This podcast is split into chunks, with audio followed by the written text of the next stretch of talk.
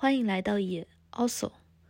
一起发掘短暂但珍贵的共同体时刻。爱情。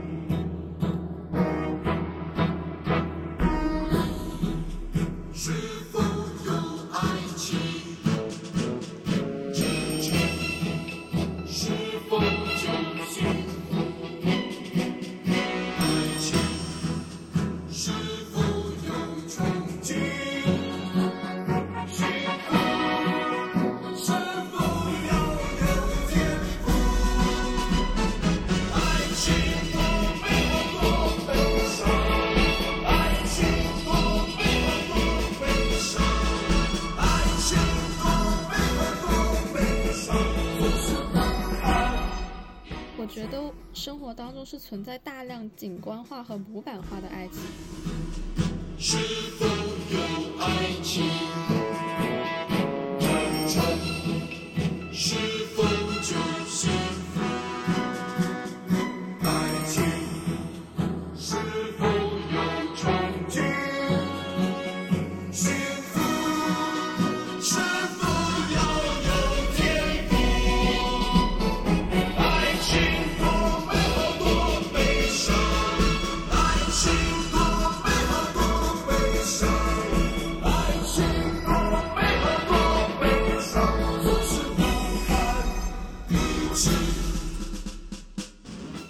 爱并不盲目，没有爱才盲目。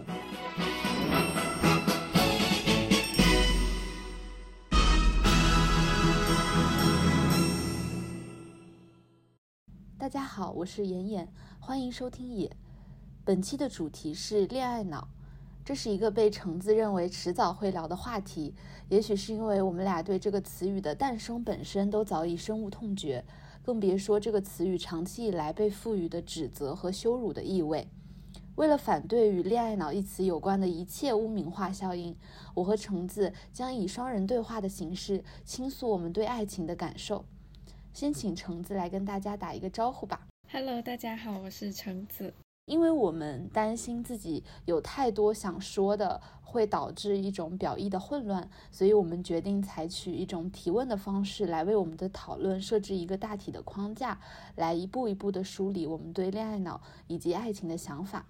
那么第一个问题就是一个呃很现实的问题，就是在现实语境下，在“恋爱脑”这个词语的使用场景中，哪些让最让你膈应或者说愤怒？呃，为什么？嗯，我其实我自己个人来说，我对于“恋爱脑”这个词现在已经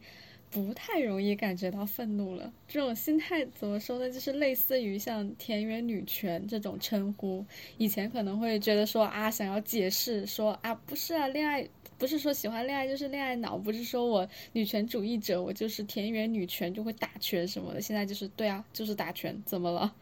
我就是恋爱脑，就是恋爱脑，没错。对，然后哎，不过其实实际上来说，就是深入的想一想，“恋爱脑”这个词，它确实是一种非常蔑蔑视的一种称谓，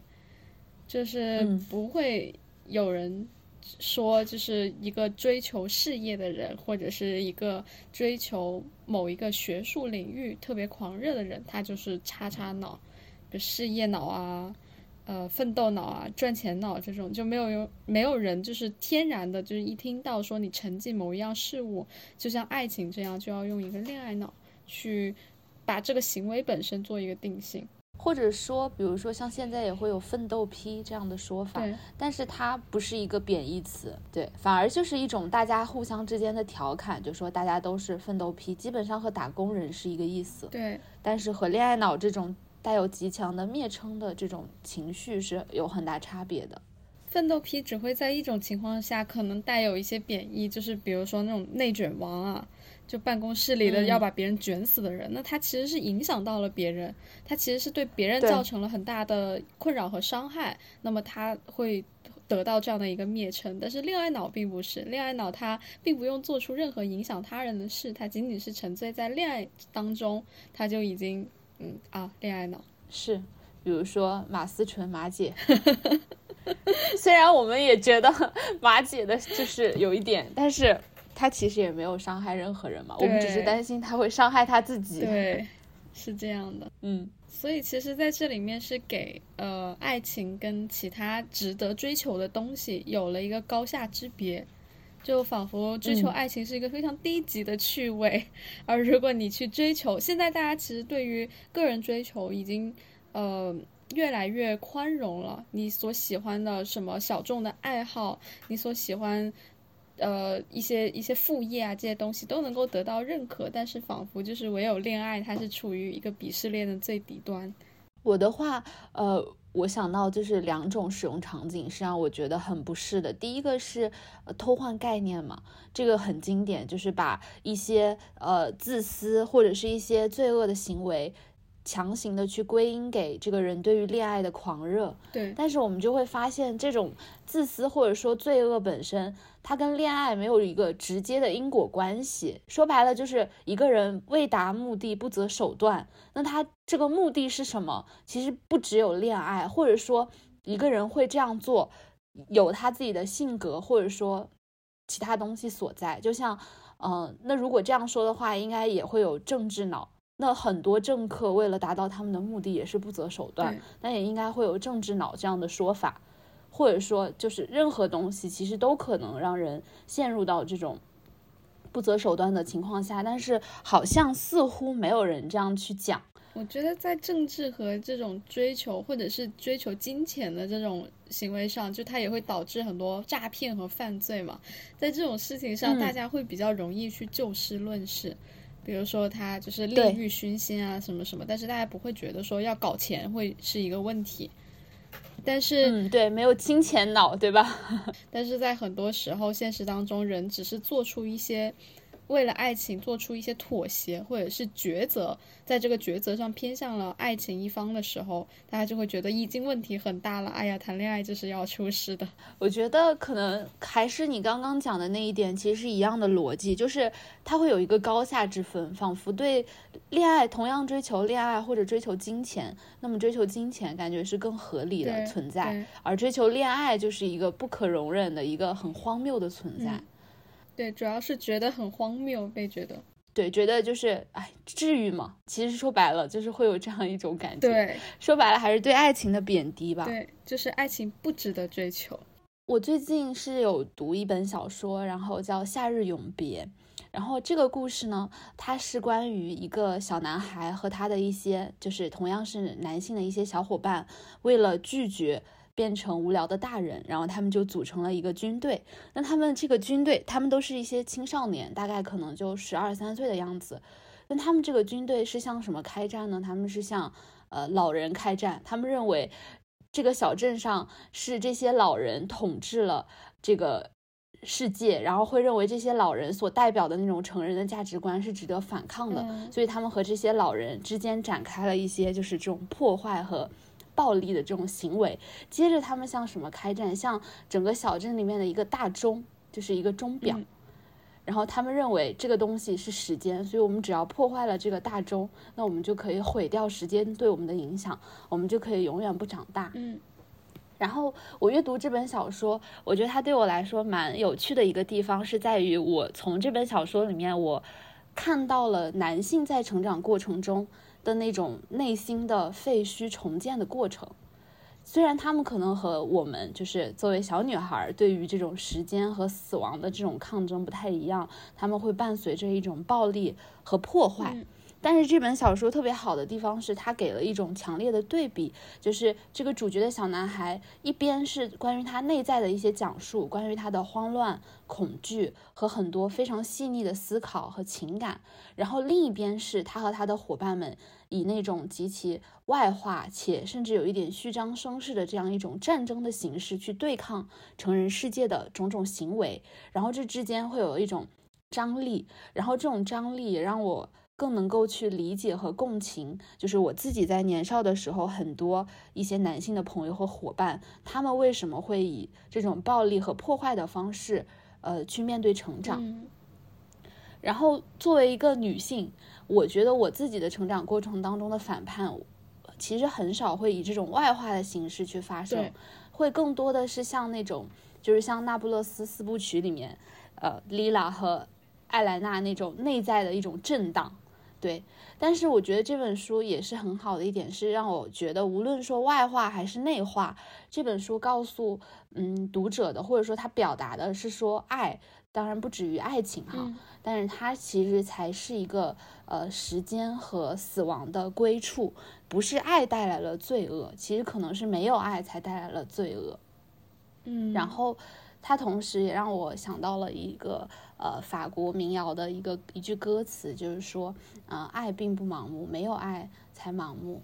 也就是像这本小说里面有一个，就是关于其中他们对抗的其中一个老人，一个被时间吞没的老人的一个描述，呃，一段描述是这样，就是他说，嗯，这个词儿是夸特梅因说不出口的，这个恐怖的裹着糖衣的甜美的词语，如此老套，如此真实，如此刺激，如此美妙，如此可怕，并最终在他的词典中迷失了。就是这本小说里面，其实它是以年少的人和这个老人两个视角来讲述这个故事，然后最后其实他发现的是，呃，成成人这些成人，他们在这个人生的过程当中，其实也许是因为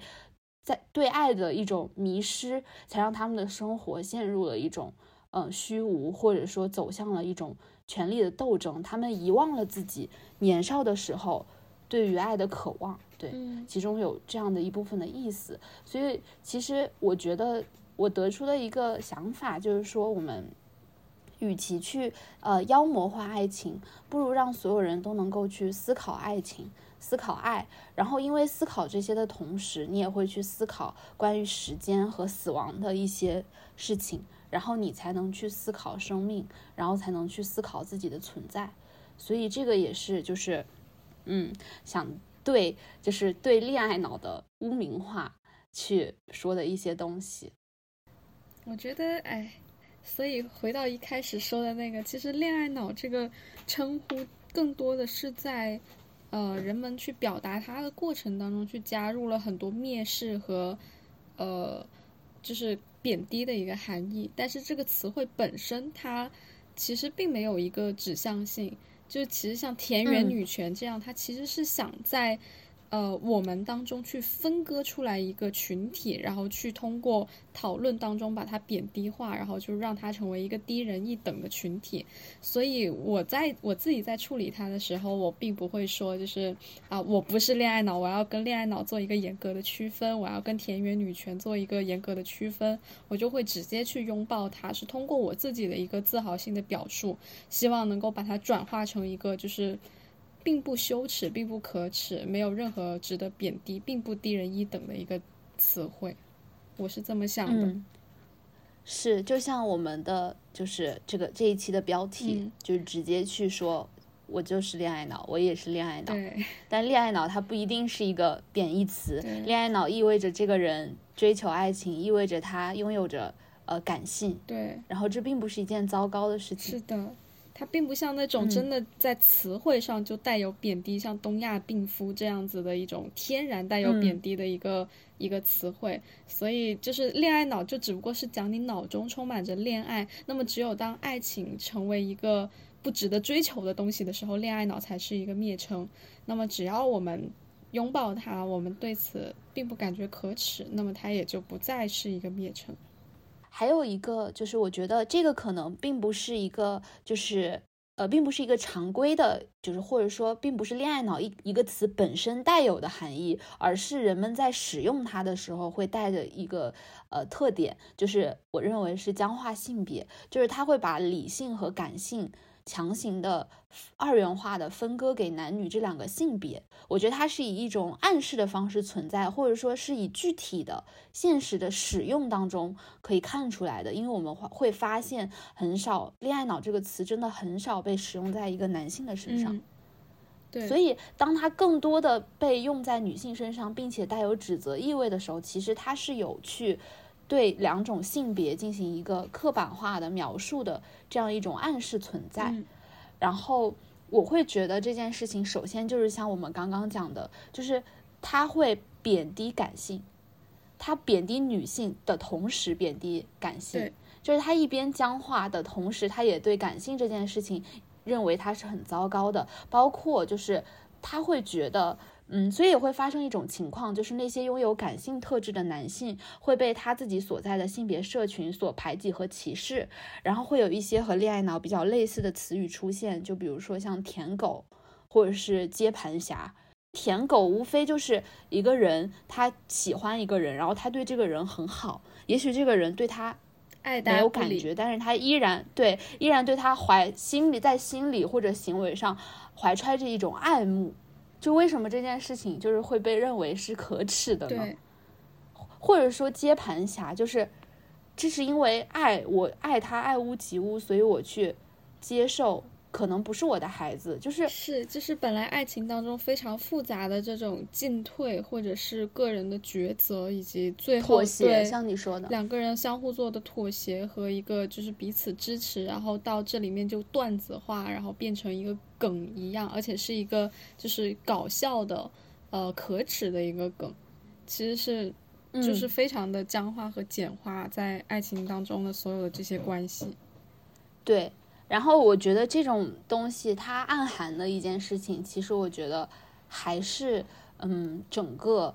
社会对于爱情这件事情的一个，就像你说的，它在一个鄙视链的最底端，嗯，是一件最不值得追求的东西。对。虽然也不知道为什么就是了，对很莫名其妙，但是似乎就是是这样子的。对你说，要是对于感性的贬低吧，那么其实一个人他如果有别的爱好，比如说他喜欢摄影，当然我没有没有就是贬低其他任何一方面爱好的意思哈。那比如说你喜欢摄影，你喜欢搞学术领域某个研究，那么这当中你为什么有这个欲望？那其实也是感性的部分啊，你就是喜欢这个东西。那没有人会觉得这样不好，但是为了为什么在爱情当中，你感性和付出的部分就会被认为是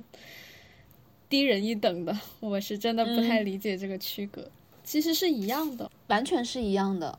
就是我觉得完全没有什么高下之之分。就我觉得很莫名其妙的一点，就是你爱一样事物，对似乎是很合理的，但是为什么爱一个人就出了错呢？对，或者说你想要去爱一个，就是你可能目前还没有遇到的人，你想要去爱这件事情本身，那跟跟你想要发展一个爱好，跟你想要追求一个事业，它有什么区别吗？没有什么区，别。然后就变成了人可以去爱一样事物，但是人不可以去爱另外一个人对，就是嗯，否则否则我们就要取笑你，我们就要对耻笑你。追求爱情不如追求事业。然后这个其实我觉得也是当下很多一些相似的一些比较流行的语境吧，就是说，嗯、不要靠近男人会变得不幸，对对，就是类似的，我觉得其实都在表达这样一个意思，或者说，嗯，对于婚姻和对于当然生育的这种贬低，当然我们知道这个当中是很复杂的，嗯嗯可能。嗯，对于婚姻和生育的推崇，社会里会有一种结构化的或者说父权的一种规训在里面。嗯，但是如果说因此而连着把爱情和对爱情的渴望也一起贬低，我会觉得很不值。嗯，但我其实自己又觉得这样子的一个贬低，它也有有一定的那个原因吧。就是像刚刚我们讲到了婚姻和生育，它是被呃父权主义牢牢的绑定和利用起来的。那其实爱情在很大程度上也是这样的一个状态，在很久以来。就所有的这种爱情童话，还有这种，就无论是真的童话故事，还是说现实当中很多的这种关于爱情、恋爱发展到婚姻的这个描述，那其实里面对于爱情，尤其尤其是对于女性去讲述的这样的一个叙事，它也是跟父权主义有很大的一个关系的，就是对，希望你去依靠一个男人，然后呢，作为一个公主被他捧着，然后最后就进入幸福美满的生活。那在这件事情上，爱情跟婚姻婚姻他们的关系也是分不开的。然后，所以其实对于很多人来说，我也可以理解，就是当他们对爱情的想象越来越贫乏的时候，其实爱情跟婚姻和生育一样，一样是被退到了一个价值存疑的一个境地，就是它到底是真的一个非常美妙的事情，还是因为在长期以来传统社会告诉我们它很美妙，它才、嗯它才成为这个样子？就是这个价值已经产生了动摇和怀疑，那么就变成了一个像婚姻和生育一样尴尬的境地，好像不一定要去追嗯求它，它只是就是长辈和社会对我们的期望和规训，只是控制我们的一种手段。对，或者说它是通过文化的方式去植入了什么是美妙的爱情这个定义，然后这个定义本身遭到了大家的怀疑，是，就是主流叙事所描述的一种美妙的爱情的样子。对，这个其实也是就是涉及到我们要讨论的第二个问题，就是脱离具体的场景，为什么“恋爱脑”这个词在当下会如此的流行，甚至会作为一个贬义词被如此广泛的使用和认可？我们刚刚提到的这个其实可能是其中之一，嗯，而我们其实也是非常能够理解的，对于这件事情本身的怀疑。对。而且我觉得，其实现实生活当中，很多人他在实践爱情的过程当中，并不是一种真正的爱情。就是我觉嗯得生活当中是存在大量景观化和模板化的爱情，这就让它就是看起来更像是婚姻的一个状态。就是它的美满不是在于这中间你看到真情和真正的双方的嗯爱慕，而是他们在执行一种社会职责，就一方去扮演男朋友，一方去扮演女朋友，然后一方在节日的时候就是准备烛光晚餐，准备一些浪漫的花花，然后另一方就在适时的时候扮演一个撒娇的角色，然后呢晒一晒恩爱，就是它它变成了一种行为模式，它变成了一种它是用于展示的一种模板对，板。变成了一种角色扮演。那么这一点上，嗯就是又跟婚姻和生育为目的的家庭非常非常像，就是大家这么做，然后展现出一种幸福美满的样子，但是实际上只是因为大家大家都这么做，社会告诉他们要这么做，于是他们就这么做了，然后再通过社嗯会叙事的一个建构，就是告诉大家这是一个很美满、很幸福的状态，去美化它。嗯，其实我觉得这个地方我能够理解很多现在的一些处在就是刚刚你讲的那种模板化的爱情当中的人，他们的一种困境，嗯，就是呃，一方面他们似乎觉得那种模板是我必须要做的，就是它已经变成一种呃行为惯性了，就是好，似乎我在这个爱情里，如果我不做好这个角色扮演，那这个东西就不能称之为爱情。对，但是同时，他们想要去向内探索真正的爱情的时候，可是这个地方其实是一片虚无的，对，等于说一个完全空白的一个状态。嗯。他不知道什么是爱情真正的样子，那他再去向内探索的时候，他会觉得很难，所以可能索性最后就也没有去探索，所以其实也是一个有一个困境在里面的。对，所以到这里，对于他们来说，爱情跟婚姻就根本上就是一回事。那么他仿佛也不是一个必要的事情，不是每个人都要去做。那么它的价值其实也是一个空虚的价值，然后就就此就此打住了。我觉得这个是一方面，然嗯后另一方面，我在想，可能，嗯，这个我们其实在第零期就也有讲到嘛，就是关于当下的人其实对于他者的一个忽视，嗯，对自我的一种关注，就是我们的眼中是没有他者的，所以其实爱情本身，它最后其实变成了一个爱自我，变成了一种自爱和自怜。然后这个问题的话，就是我之前有在一本书，其实是一本蛮早的书，就叫《爱的艺术》嘛。嗯，然后他其实就认为，现在很多人他会宁愿把爱当成一种被爱的问题，而不是当成一个爱的能力的问题。嗯，对他们来说，爱就是如何被爱，如何惹人爱。对，啊，这就我觉得这个也是，嗯，像之前很流行的那个什么遇难之术，还有那个谁，呃，那个韩国的那个综艺，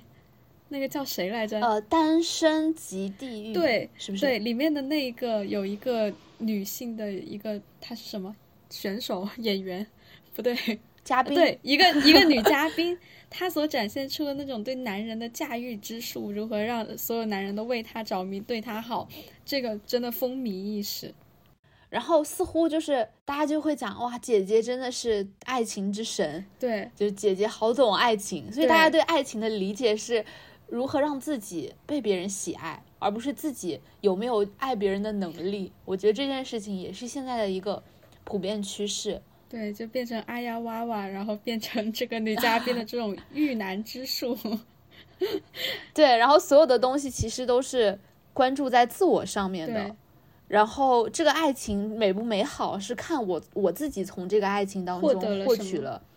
对，获得了怎样的价值。嗯，那其实我觉得这个也是一个怎么讲，人和人彼此之间的一种工具化，对，就是它不存在一个超越工具理性的爱，还是停留在对彼此的一种利用。其实本质上来讲就是利用嘛。对，或者说为什么嗯很多那些博主要教大家呃如何让很多的男人都会爱上自己，对，也是由由此其实证明的也都是自我，从化妆到说话方式到行为，全都是在是。强调这一点，所以才会出现说，当你在爱情关系里面想要去向内探索这个关系的本质和它美妙之处的时候，就会发现一无所有。因为当你的目的全部集中在如何让对方给你提供更多的情绪价值或者是物质利益的时候，这里面当然没有任何的美妙或者是情感本质可言。是是的，所以这面这里面其实也牵涉到一个问题，就是人际关系和恋爱真的本身是一件非常困难的事情，它确实很难很难处理，也很难去打开自己爱的能力，以及人际人际关系它实际上是高度不可控的，在现在这个社嗯。会处处都强调风险，强调就是就是有这种恐惧存在的情况之下，其实情感关系是一个非常可怕的东西，对很多人来说，你无法控制另一个人。你它不像事业那样，就是也不像爱好那样，就是基本上你只要去学习，你只要去努力，你为它付出时间，那么你是一定你的技术是一定在长进的，你的水平一定是在提升的。但是你在一个人身上付出很多的时间，付出很多的努力，它这个结果真的是不一定的。我觉得这个其实可能也是，就是我们最开始讨论那个问题，为什么呃似乎爱一件事物是很合理的，但是嗯爱一个人却变得很荒谬？我觉得就是你刚刚讲的这个，因为你去爱一件不可控的东西，你去爱一件你你不可掌握的一个随时可能会变动和失去的东西，嗯，听上去是有点荒谬的。从他们这个角度来看，对吧？对你不如去抓住你能抓住的，因为事业和爱好它有一个成长性在里面。那可能就像他们说的，男人会背叛你，但是金钱不会，是。不会就是不会。对他就是不会，所以我觉得这种 这种态度背后实际上是一种深层的恐惧。嗯就他之所以要认为这件事情荒谬，认为这件事情不可理喻，认为这件事情需要被贬低，其实是一种对于不可控的恐惧和拒绝。嗯，就我通过把他贬低的方式，让他远离我们的生活，远离我的姐妹，远离我自己。之前一个女演员，你应该也知道，就是演《赎罪》和那个《傲慢与偏见》的那个女演员，嗯她叫 Kara Natalie，就是凯拉奈特利。然后她在一个采访里面就是有谈，就说他不愿意让他的女儿去读童话，嗯其中尤其的两个，一个是睡美人，好像，然后另外一个是小美人鱼。总之就是他不，就是说你不能够依赖男人来保护你。然后小美人鱼的话，就是他认为说，嗯、你就算再爱一个人，你也不能为他丧失你美妙的嗓音，不能为他去，嗯、丧失你的才华。嗯然后我会觉得他这种说法本身在女性主义的呃理论框架里面是有它的一些怎么讲，就是我能够理解他们的这个议程当中所所想要坚持和倡导的东西。就比如说，我们会回顾艺术史的时候，我们会发现很多时候，很多一些男性的艺术家，他们呃以爱之名去剥夺自己的妻子，包括妹妹还有姐姐的作品的署名，嗯就是这个其实就是他想去暗示的，在小美人鱼这个故事里面，就是可能你因为爱一个人而就是牺牲自己的才华或者是名望，嗯就是我觉得这个里面就还是我们刚刚讨论的，会有很多就是父权的东西在，但是。我自己个人去看的话，我就因为我是很喜欢小美人鱼这个故事嘛，嗯然后包括我们两个都是迪士尼公主的 狂狂热爱好者，对，所以我们会发现，就是，嗯，我觉得在这件事情上，我自己是深感矛盾的。就是一方面，我会觉得我能够完全能够理解女性主义在这个当中所所想要去批判的那种嗯文化在潜在一种潜移默以一种潜移默化的方式给女性所植入着一种植入的一种观念，然后他们想去反抗这种观念，但是同时呢，我又会觉得，就是像小美人鱼这个故事本身，如果我们抽离了这个文化的隐喻去看，我觉得它依然是一个美的故事。就是如果它是，呃，一个人真正的遇到了一个爱情，而对方可能也是值得爱的，然后他为此去。呃，付出嗯自己认为珍贵的东西，然后这件事情对我来说本身是一件美好的事情，并不是一件呃罪恶的或者说悲伤的事情。所以在这件事情上，我的感受是有一种矛盾在里面。我觉得迪士尼的故事，呃，确实它有很多的那种故事，它的那个来源原型，它其实里面就是没有爱情存在的。我说实话，我觉得睡美人和灰姑娘这种故事就跟爱情关系不大，它纯粹就是那个嗯公主往那儿一出现，然后王子觉得她很美，要把她娶回家，就故事就结束了。嗯就它纯粹是一种，因为觉得你美适合成为一个王妃，而要占有你，把你带回家。而在这个故事当中，女性也没有任何的个人意愿，就是有王子看上我了，那我当然是非常的高兴，就几乎是这样的一种状态。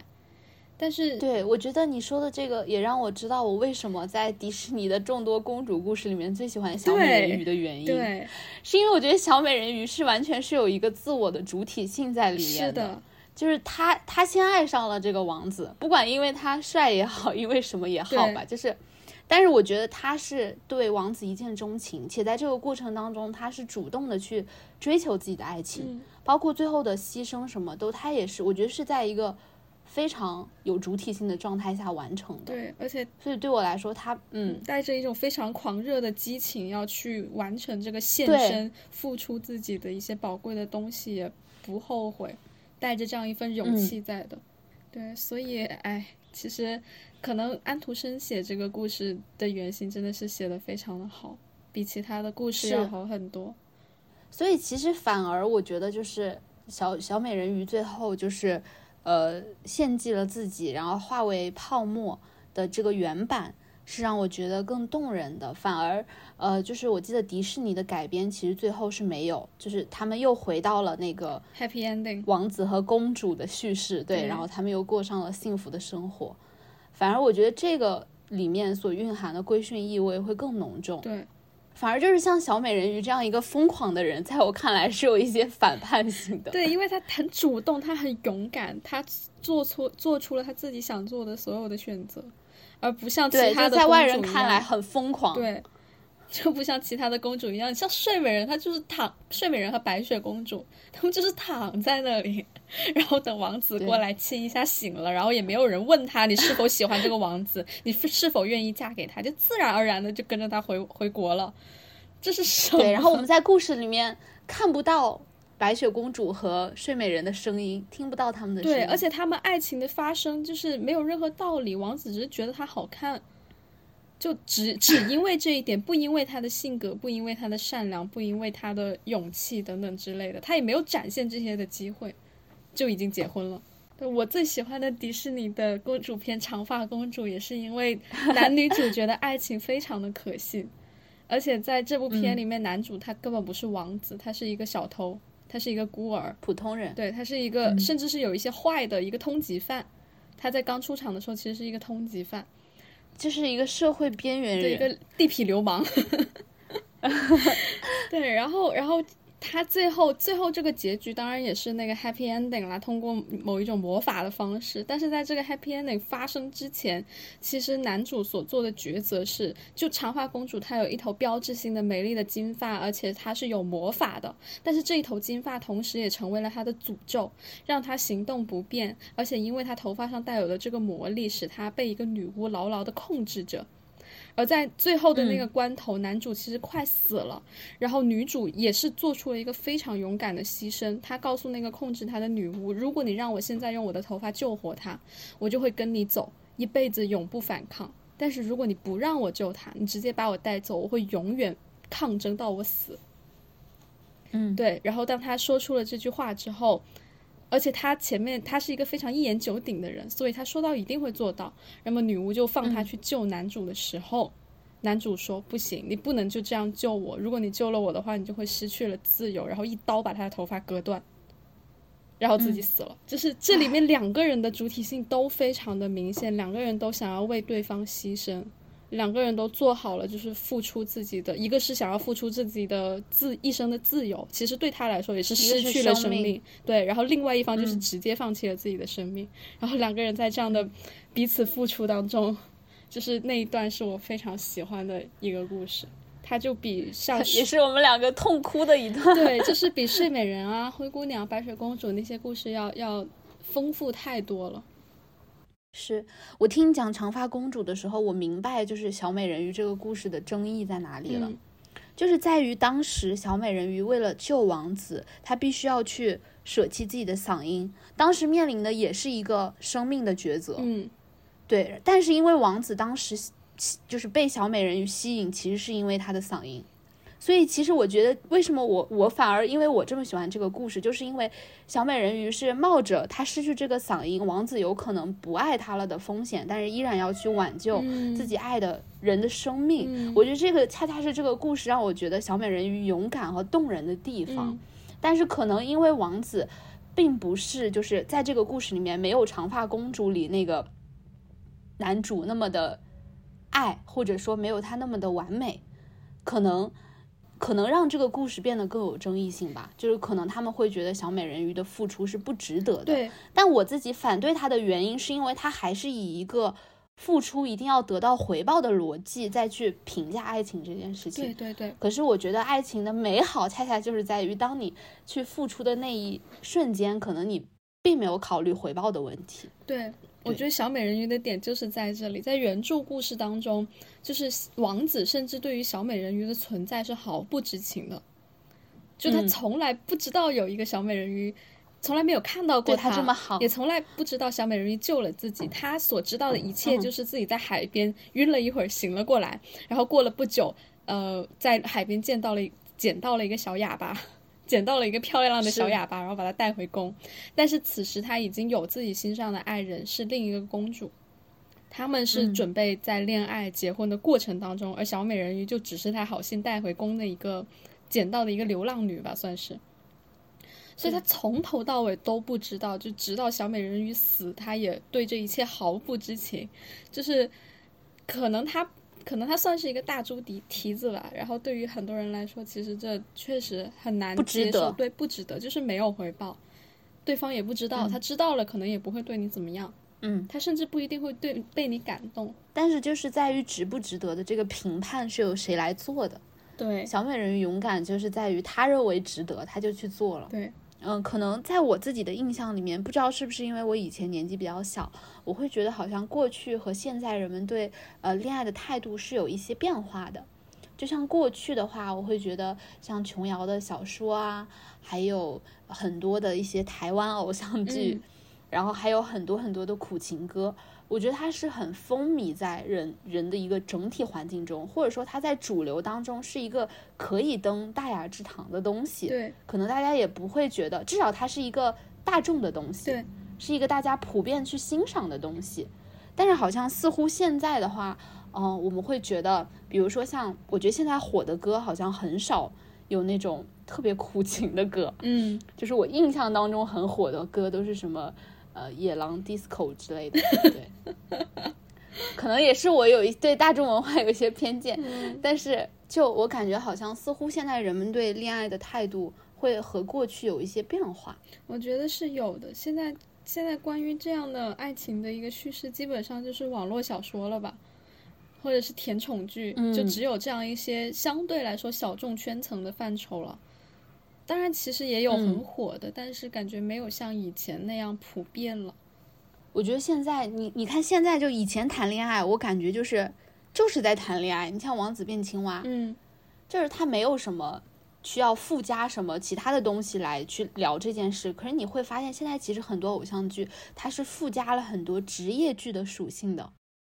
就是比如说像呃迪丽热巴和杨洋演的那个《你是我的荣耀》，好像是对对，然后里面是要去讲呃这个。男主的角色身份好像是一个航天局的一个工作人员，然后它里面有很多对于这方面的事业的一些价值。但我觉得似乎好像以前看台湾偶像剧的时候，就这些都不重要，嗯，就是可能男主女主是做什么的，就根本就不记得，就只记得他们在 大谈恋爱。对，然后还有就是更早以前，甚至更早以前，现在那些被我们称之为名著的东西，就也基本上是在大谈恋爱。像我很喜欢的《呼啸山庄》，然后嗯包括《红楼梦》《罗密欧与朱丽叶》就《梁祝》这些东西，它全部也是在谈恋爱。对，然后为什么那个时候好像就是，还是说在当时这些东西本身，比如像《红楼梦》，在当时可能也是被认为是难登大雅之堂的东西，是在之后从文学的角度上，从文学性肯定了这个名著。嗯，也有可能吧。但是他们至少在后来就是有一个时期被认定为是名著，而且承认它是有价值的。但是现在，现在大家还会看吗？而且现在对，或者说，我觉得那个时候大家听到罗密欧与朱丽叶的故事，他俩不疯吗？我就想说，可是大家都觉得好浪漫，对不对？他俩就是为了彼此，就是背叛自己的家族，这这简直就是就是恋就是用 放在那个对，就完全就是恋爱脑，纯纯的俩恋爱脑。对啊，对，但是那个时候似乎我记得以前大家对这个东西的评价是说啊、好浪漫，对吧？但现在好像似乎提到类似的故事的时候，就会觉得说，嗯，这是干啥？或者说，本身比较对大家对这样的故事不再会有那样的一种感动，对，或就是反应比较淡漠。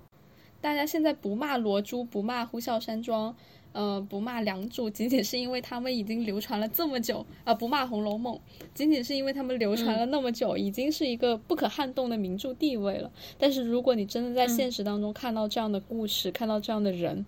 他是一定会被贬低的。如果你想想看，宝玉这样的人，如果出现在现实生活当中，他是你的同学，他他 直接就被校园霸凌霸死了，好吗？是，可能大家只允许在名著当中有这样的东西，然后在现实当中是非常抵制的。对，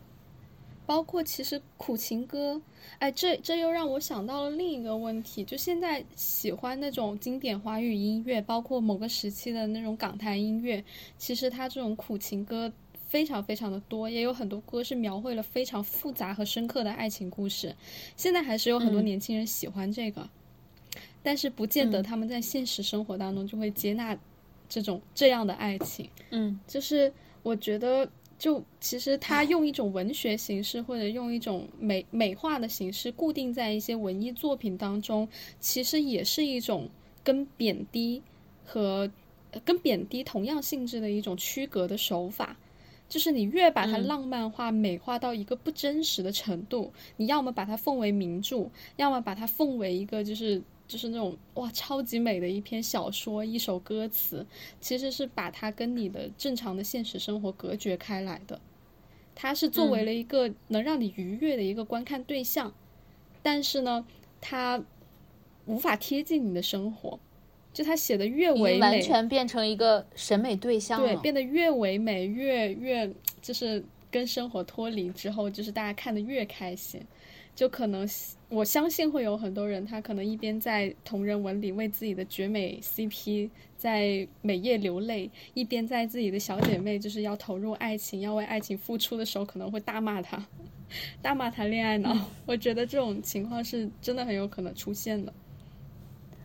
是，我觉得这个也很有趣，是因为我发现，呃，不只有一个朋友，然后他们就是我们在唱 KTV 的时候，他们都会提出一个质疑，就说为什么会有这么多的苦情歌，为什么会有这么多的情歌，嗯。然后这些情歌里面唱的爱情如此的轰轰烈烈，如此的动人心弦，但是大家都唱的那么的忘我，嗯，但是在生活当中大家都非常的理智，对，没有人体会过这样的爱情，仿佛爱情只存在于这些歌曲里面。因为你从歌曲和小说和这些文艺作品里面去体会它是安全的，你不会受到伤害，你不会受到实质的伤害。就你嗯看虐文所得到的那种就是伤害，让你哭泣，但它是一个在安全限度以内的伤害。就你只是坐在这里，你只是在看这个文、看这个歌词、听这个歌，然后你投入一些感情，然后它其实相当于是一种快感。这可能就是悲剧带给人的快感，对，但是就是安全的体会痛苦。对，但你不用在现实生活当中去去承受这个悲剧，承受这个痛苦。然后这件事情其实本质上就像那个呃之前看过的那个汉娜盖茨比在他的那个脱口秀里面有讲过的，就是人们嗯对梵高这样的就本身患有精神疾病的天才，非常的就是。崇拜他，称颂他啊，觉得他怎么怎么样，将他唯美化、浪漫化，其实是对精神疾病患者的一种区隔。就是当你越觉得梵高他是一个什么天才在左、疯子在右，然后你在现实当中对于真正的精神疾病患者可能更加敬而远之，就直接把他们划归为一群不正常的人，远离我的生活。啊，他其实也是捧杀嘛，就是说你天才的同时，其实就是说你是一个我不可以去靠近的人，你和我是不一样的人。对，通过这种方式，嗯我就可以无需去理解你，我理解了也没用，反正你是天才。嗯，就是还有包括像现在很流行的什么说自闭症儿童什么来自星星的孩子，哦，是，还有之前的那个天才翻译家，叫叫什么来着？我又嗯忘了。金我也忘了，对但是我对对，反正就是他，就是整个对就是双向情感障碍这个病症的一种美化。对美化之后，就是反正我也不用再去理解你了，我也理解不了，我就是一俗人，就是嗯这样的一种状态。那其实对于爱情的很多的这样的描绘，在当今我觉得也是这样的状态。可是我觉得，就是即便如此哈，就是现在对于爱情的一种描绘，在我的一个概念里面，仍然还是比我们过去读到的一些文学要更贫瘠一些是。对对，爱情里面的现在的大众文化，对爱情里痛苦和美好的想象，我觉得都是更加贫瘠的，就更加快餐化，对于这种快感更加工业对。对，就是要快，虐也要虐得快，虐在点上，然后甜撒糖也要撒在点上，就是赶紧的。对，然后感觉我觉得它更像是什么，就是像，就是在刺激你的情绪。对然后他是分析什么样的东西可以刺激你的情绪，然后他为你去量身定制了爱情里的痛苦和爱情里的美好，就是戳你的点。嗯，但是它里面真诚的部分，我觉得是越来越少。是的，我自己以前就是，我觉得我就是年纪比较小的时候，对我影响比较深的一本书，就是呃一个陌生女人的来信。嗯也可能看出我这个人的一些爱好，就是他和小美人鱼也是有一些相似之处的。是的，对，对，但是他就是，我觉得他这这本书对我的影响很大，也是因为就是你会，嗯，一方面你当然是会从中获得一些共情嘛，嗯但是我觉得另一方面也是，就是它是拓宽了人们对爱情的一个理解，嗯，它是在拓展这个边界的，就是你会发现一个人在他的一生当中都暗自的怀揣着对一个人的激情，但是同时又不去打扰这个人的生活。他希望这个人的生活非常的美好。当他自己去世的时候，他在想的是，可能当明年这个男人在过生日的时候，没有人去给他送上白玫瑰，就是就是我觉得不管这个故事它内核是什么样子的，你会觉得它是拓展了人们对爱情的理解，嗯是拓拓展了人的情感的一种边界和对情感的一种想象。嗯然后我觉得他也很反叛，其实就是我觉得这个人你会从他的书中当中读到很多很多的痛苦。那为什么我还是这么喜欢这本书？是因为我觉得他并不为此感到任何的羞耻。对，对，就是书里面是直接就讲，他说直到他是写了一封遗书嘛，相当于，嗯然后他在这封遗书里面直接就是写说，直到今天想到这些，我都并不害臊，就是他不会为自己的爱情，不会为自己对另外一个人产生的感觉而感到羞耻。嗯我觉得这件事情也也是当时让我觉得很打动我，可能也是因为呃我们年少时周边的环境。会让你觉得好像一个人对爱情有这么大的一个渴望，或者是有这么汹涌的情绪，其实是一件很羞于启齿的事情。但是你从这本书里面，你可以获得一种宽慰。对，对，这也是我在阅读这一些就是所谓的经典名著，或者是所谓的以前的一些文艺作品的一种感受，就是他们在爱情当中多么挣扎和痛苦也好，他们从未从未怀疑过这件事情的价值，从未去想过嗯值不值得，他们就是有这样的不可遏制的冲动，然后他们就去做了。就是做自己的选择，该付出付出，该牺牲牺牲。但是如果放到现在，真的你但凡对一个人的那个感情超出了你可以控制的程度，你好像就要反思一下自己，好像就要控制一下，要要为此感到羞耻。你要考虑的东西非常非常多，而不像以前的人那样，就他非常的单纯，他就投入在、沉浸在这个感情当中，然后去考虑自己该做什么，而不会有这种更多的有的没的，就是从社会角度的一个评判。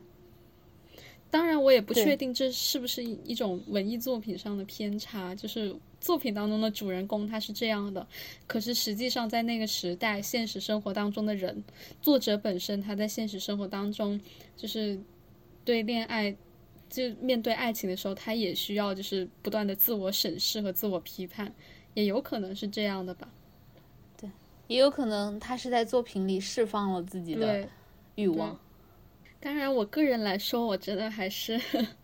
希望我还有我身边的人，就是不要为爱情付出到这个地步。嗯嗯嗯，确实还是是，就是小美人鱼和和一个陌生女人的来信，它确实非常的打动人。可是，在现实生活当中，放到真实的人身上，还是更加希望能够保护好自己，保留自己的完整性。嗯嗯，如果一个人他我觉得是在保留自己完整性的情况下去爱。对，如果一个人他真的对方也对你有意，他也想要爱护你的话，他也不会想要看到你这样的牺牲的，而且你也不需要通过如此的牺牲才能够得到或者说去争取这一段爱情。如果你需要牺牲到如此地步的话，那那其实对方可能是一个不值得的人，大概率。就是可能对对方也是，就我觉得你可能就是，如果你对一个人的爱是你希望对方好的话，那对方应该也是这样子的。对，如果他不是这样子的话，只能说明要么这个人很坏，要么他并不爱你，你们没有办法去进入爱情，那也只能忍痛放弃。就像刚刚说的那种对于付出和牺牲的一种执着的这种作品，我也会想起王尔德他的《夜莺与玫瑰》和《自身深处》。夜莺我我也有想到自身深处。对，《夜莺与嗯玫瑰》也是一个典型的小美人鱼的故事，呃但是他用的是一种，其实王尔德这个人他是非常的悲观的，他我觉得他在心里面觉得爱情和付出就是不会有任何结果，而且到最后就是会被凌辱和践踏。但是即便如此，他在《夜莺与玫瑰》里面还是花了很大的笔墨去描写，就是这个付出的过程。他通过一种就是处理，就是夜莺，他甚至不是在，他是在为他喜欢的人在付出，但是这个付出呢是这样的，就是他喜欢的人是花园里的一个男孩，这个男孩爱上了舞会上见到的一个美丽的姑娘，然后这个姑娘她去搭讪的时候，姑娘跟他说：“你要送我一朵像雪那么红的玫瑰，我才会跟你约会。”然后这个男孩就为此非常的痛苦，在花园里面落泪。然后夜莺看到了之后，他就于心不忍，然后他用了一整夜的时间，把自己的胸口、把自己的心脏抵在玫瑰上的一根刺上，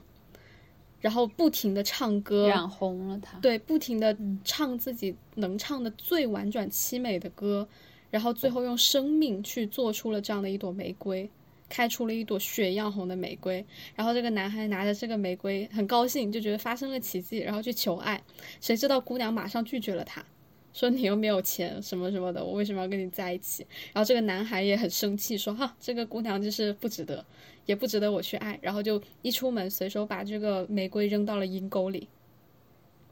也没有人发现那只小夜莺。然后他用生命做成的这一朵玫瑰，最后就被车轮碾过，在阴沟里变得稀碎。嗯，然后说回到自身深处，其实我觉得也是，我能感觉到王尔德的这种绝望，甚至，但是他在绝望的同时，他对于这种付出的美又非常的有执念，他非常的沉醉于这样的一个过程，他非常的需要在自己的爱情实践当中完成这样的一套美的叙事。付出、牺牲，乃至于，嗯嗯你说，我觉得《烟雨玫瑰》给我的感觉就是他对这种悲悲剧的美是有一种迷恋在里面的。但是反而我去看自身深处的时候，是因为自身深处其实是他自己当时已经因为和同性的情人波西之间的这种感情已经入狱了嘛。然后他是在监狱里面写了一封信，有点像信一样的东西。他表面上是在控诉波西作为他的情人给他带来的这种伤害，嗯然后是以一种揭穿的口吻去描述这样一个过程。嗯但是其实反而我从这封信里面读到的就是，是他虽然表面上是在责备，但是我觉得他掩盖不住他自己对这个人的爱意。就是即便他当时在监狱里面，他对这个人还是会有爱意的。反而自身深处更打动我的原因，是因为我觉得自身深处是他想向悲观去，他想象那种去，但是我从里面能看到他的一种挣扎，就是他还是想去爱，嗯还是想要去追求对方真正的对他的爱意的回应。然后这种爱意呢，一方面藏在他呃信头和信尾对这个人的称谓，他的信头是亲爱的波西，然后他的信尾是你挚爱的朋友。嗯就是整个这封信里面写了无数他认为波西带给他的痛苦，但是我觉得其中还有一点是因为他在这封信里面，王尔德是对自己有很多剖白在里面的，他他有把这个波西当做一个对象去倾诉了很多嗯。自己对于艺术的观点、嗯。对于爱的观点、对于人生的观点。嗯。我觉得如果你不爱这个人，你是不会跟他去讲这些东西的，你是不会把自己非常赤裸的内心的剖白去展现给他看的。嗯。所以我反而会觉得，就是他对于爱这件事情还是有本能性的在里面，就是除了文学和审美性的东西，嗯，我觉得还是有一种本能的对爱的渴望在里面。是，尤其到了后半段就写的非常的动人，就是他愿意用自己的良善去原谅过去所有自己受到的伤害，也希望就是对方能够成长成熟，无论他嗯是否还会跟自己相爱。我觉得这个本身里面也包含着，一方面是对他的他对爱的理解，另一方面也是他对自己的一种认知。然后我记得里面有一句话，他就是说，嗯、你还得弄明白，发财、享乐、出人头地这些可以是大路货，但悲怆却是所创造的一切中最敏感的。嗯在整个的思想和运动的空间内，只要稍有动静，它便会以既精妙又可怕的律动与之共振。就是我觉得他是有在爱里面去认知自己，然后去认知、去思考。嗯对，然后我还有一个，呃，就是刚刚也有提到的《呼啸山庄》。其实我看到嗯这本书的时候，我是觉得很，因为它其实是出现在很多的那种名著清单里面。然后小时候，当你在课本上或者在老师推荐那边，你看到名著这种东西，你一般都会觉得是，嗯，就是那种小说，懂我意思吗？嗯嗯对，懂懂然后看到《呼啸山庄》的时候，就会觉得，哇，怎么怎么他他会出现在这里？他不像《简爱》那样，他在描绘爱情之余，他其实是一个女性自我觉醒和就是抵抗阶级差异的这样的一种，还是有那样的一种叙事在里面的。但《呼啸山庄》它纯粹就是讲了两个人在一个狭小的庄园里面一辈子的互相折磨，最后、嗯最后两人就是双双痛苦中死去，就是就觉得他怎么会在名著推荐里？对他怎么会是一个名著？那它跟前后的那些什么贝多芬传啊那些东西是不是差异有点太大？是的，但是哎，《呼啸山庄》其实它虽然写了一个非常凄惨的故事，但是其实到最后也是讲一个很简单的道理，就是在爱情面前不要有这么多的顾虑，而且不要掺杂这么多的世俗利益的心在里面。就是你，嗯你一旦对一个人产生了爱情的连接，你们两个人认定了彼此是爱人之后，你们就是只能顺应着这一种冲动走在一起。如果你们在中途因为一些其他的私心，或者是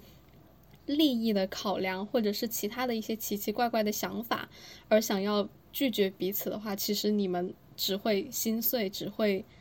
无法过上幸福的生活。嗯我觉得其实是这样的。这可能就是他能入选名著的原因。那那其实他能入选名著，我觉得还是就是至少是人们对于这种复杂的爱情关系的一种承认啊。就他们他们只在一个狭小的庄园，然后基本的角色也就那几个，而且这两个人还疯的不行。对，但是但是这样的一种人性的挣扎和这样的一个悲剧，它还是有力量的，它还是有有意义的，还是应该要被更多人读到的。对我觉得包括他对于复杂情感的复杂的承认，对，就是情感当中，它当然一方面是文学性，但是本身就像你说的，它可能最后整个故事里面的这种其实没有什么故事嘛，嗯没有什么故事性在里面，它更多的就是一些细腻的对于情感的复杂性的一些描写和展露。对，然后这件事情其实也是应该被承认的，会有这样的东西存在，嗯然后人们需要去面对嗯这种情感的复杂。对，我觉得春雪和奔马也是给我这样的感觉，就是像三岛由纪夫这样一个人，就是如果读过他的朋友就知道他是一个非常非常拧巴的人，嗯但是一个拧巴的人写出来的文学是，就是他的震撼之处，可能也是他的拧巴带来的，就是实在是太微小了，那些东西他完全就可以捕捉住，就是一些微小和复杂的东西。一方面当然就是随着他去感受那种痛苦嘛，但另一方面，我觉得也是让我觉得很，就是跟《陌生女人的来信》有点像，就是你可以去看到一个人在情感当中的感受可以有多么的复杂，就这个感受有多么的微妙，嗯然后同样有人在体会这种微妙，我觉得这件事情本身就很好，但是呢，就是。就是，哎呀，不行！我觉得越说越觉得我喜欢的这些作家都是什么？他们他们在生活当中心理都不是特别的健康，就是说，突然说不下去被梗住了，我觉得这样不太好。笑死。对，说着说着突然崩盘了，我就想说，嗯，好像有点不太对劲。但我觉得很好的一点就是，嗯，它里面有一句话我特别喜欢，就是他说《奔马》里面，他说，嗯，唯有这微微含着薄荷般的莫名悲愁的幸福，才是恒久不变的。我觉得我喜欢他的原因，另一方面也是因为我觉得这也不仅仅是人对爱情的感受，我觉得可能这就是一个生命的常态。嗯就是你的幸福当中永远会夹杂着一些悲愁在里面，不是那种工业糖精当中的那种极乐，或者说是一种极悲，就是可能它是很复杂的。嗯当你在极幸福的时候，你会感受到一种悲伤呢；在极悲伤的时候，你可能也能感受到一种幸福，就是它是有一种悖论在里面。嗯对，可能它和我自己对的一些生命体验就是比较的相似。就是史铁生他在《我与地坛》里面，呃，有一章叫做呃好运计划，就是因为他这一生非常的不幸，然后他就开始就是幻想自己下一辈子做一个非常好运的人，又健康又帅气又有爱的姑娘。但是他想到嗯最后的最后，他会发现，如果一生太过顺遂也不行，你会因为顺遂而失去对于幸福的体验。就你无法感受到这个到来的幸福，它有多么的幸福，你会失去很多的一个愉悦。但是呢，你如果不顺遂又不行，因为你太痛苦了，就是你不能有无法克服的一个困难。但是呢，想到最后，好像人生真的是有一个困难无法克服，那就是死亡。你总是没有办法克服它的，无论你这一辈子你拿到一个多厉害的成就，你比如说你你想要就是造福人类，但是到你死的那一刻，你的造福也就停止了，你就无法再继续造福人类了。你想要赚很多的钱，但是到你死的那一刻，死神就会把你这些东西都夺走。你想经营一个非常完美的家庭，那到你死的时候，这个家庭也会破碎一部分。就是如果你以目标为导向的话，到死神来的时候，你总会输掉，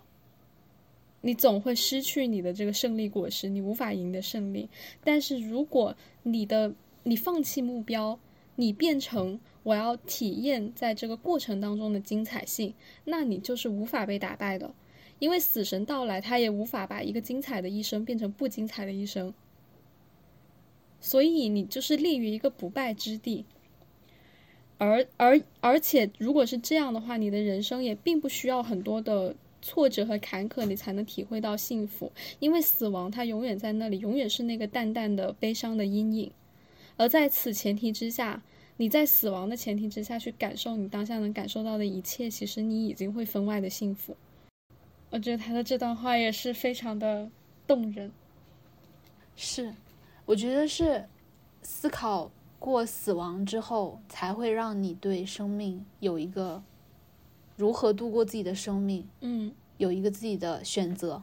对，如果你不去思考死亡的话，那你的生命也就是稀里糊涂的。对，所以就是到这边，我觉得也可以反驳一下那种因为爱情不可靠而觉得不值得追求的那种心态。其实没有什么东西是绝对可靠的，尤其是在死亡面前，没有任何可靠的东西。哪怕没有嗯。死亡，就是一些突发事件，比如说最近我们看到的战争，或者是疫情，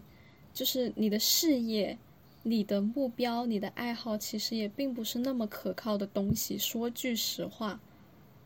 是的，所以人没有办法用可靠和能否给你带来稳定的回报去判断什么东西评价值得追求价值。对，价值嗯。不能来源于这个东西，嗯，否则你会崩溃。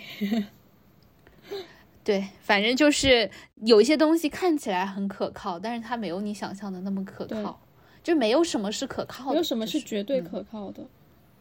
那是这个时候其实还是想，还是看你就是想要追求什么，想要体验什么，也仅此而已。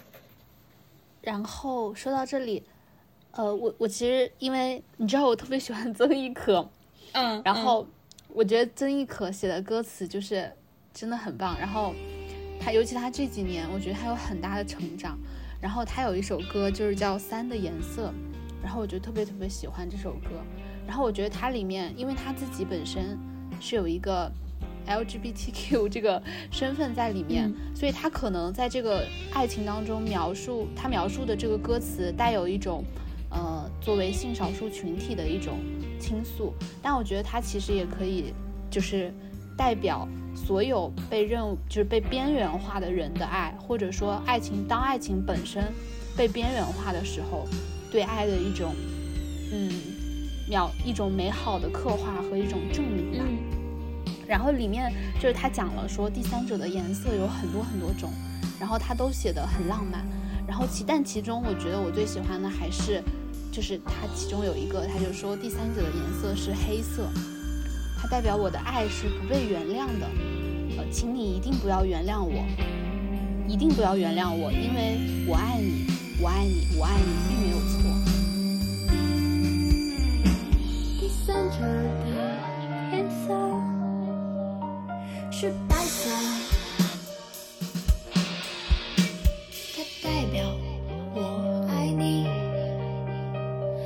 求什么。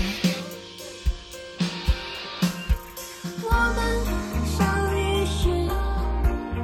其实就是